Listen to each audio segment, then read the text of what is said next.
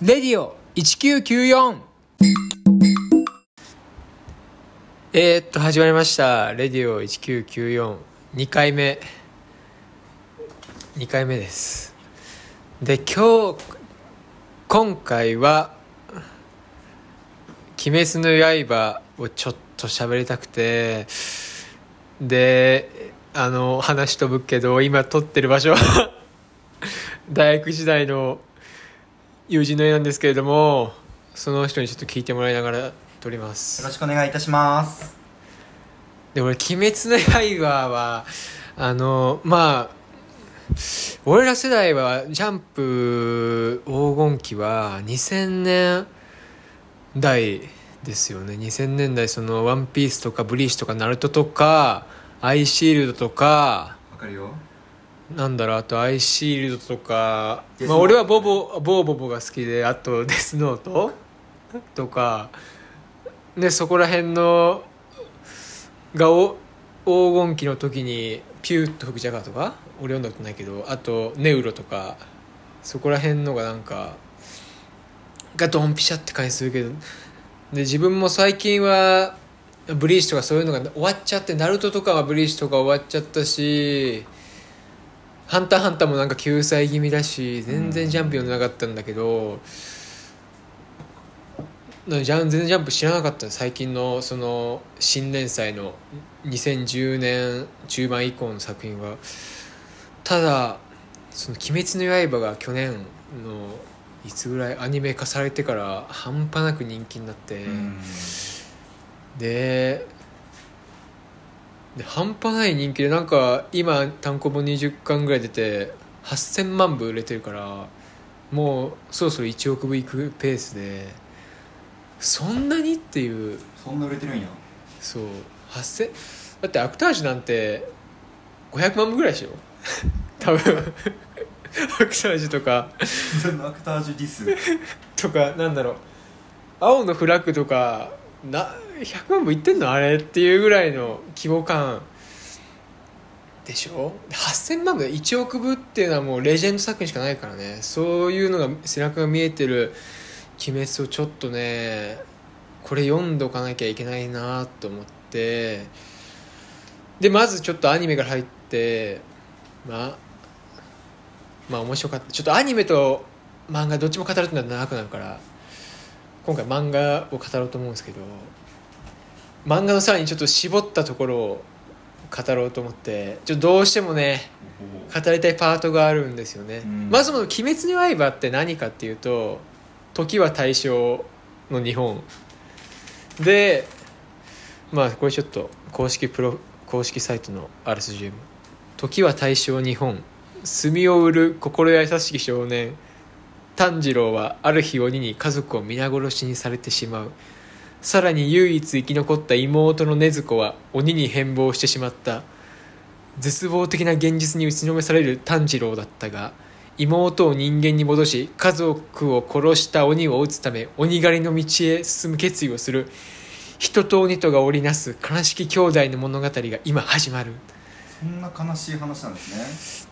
でまあ悲しいっていうよりあでもこれ結局作品の魅力を説明してしまうんだけれども、まあ、単純には鬼退治の話でよ妹鬼になってしまった妹を取り戻すために出るっていう話なんですけどでそこで道中仲間に出会ったりとかいろんな強い鬼に対決したりとかで最後はまあラスボス倒そうって話なんだけど 簡単に言うとちょっとねこれ魅力を言っちゃうとちょっと長くなっちゃうんで、うん。まあいろんな章があるわけですよ。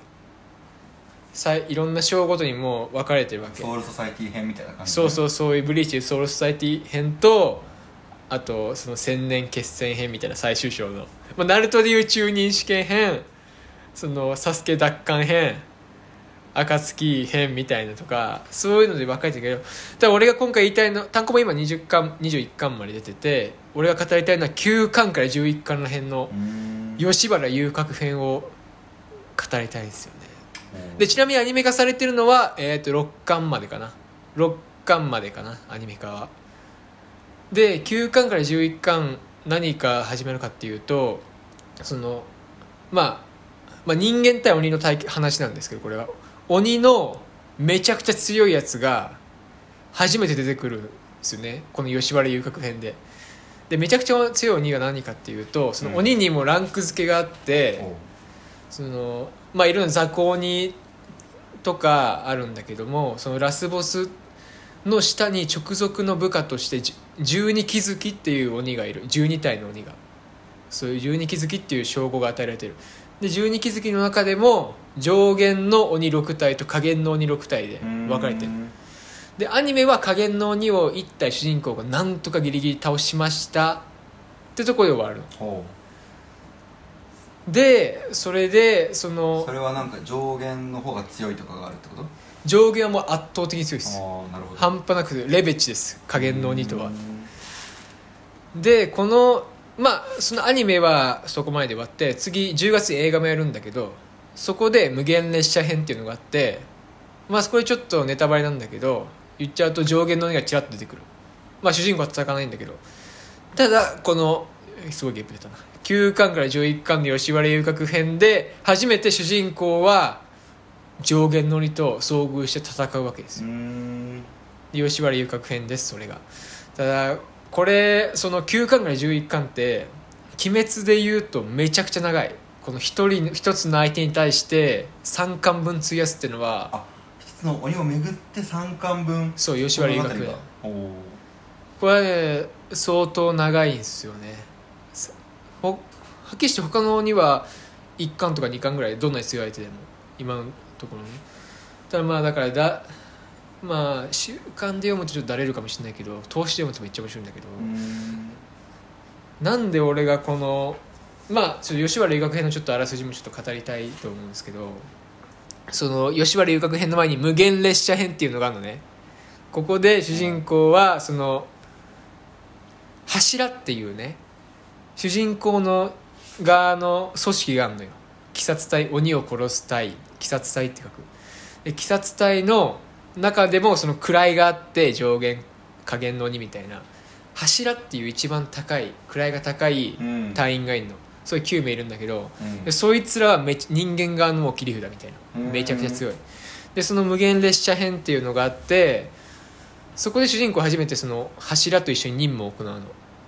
ああ主人公はまだ下っ端ってことね。で主人公はめちゃくちゃ弱い。この吉原理学編で位が10個ぐらいあるんだけどうん鬼殺隊って。その下から4番目の位置。あでそのなんだ？無限列車編からまあ4ヶ月後なんだけど、まあ、主人公はまだ弱い下っ端なのよ弱い。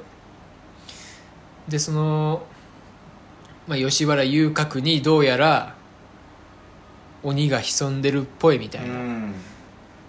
のを聞き調査してたその柱また違う別の柱音柱の宇髄天元って言うんだけど、うん。もし超かっこいいイケメンね。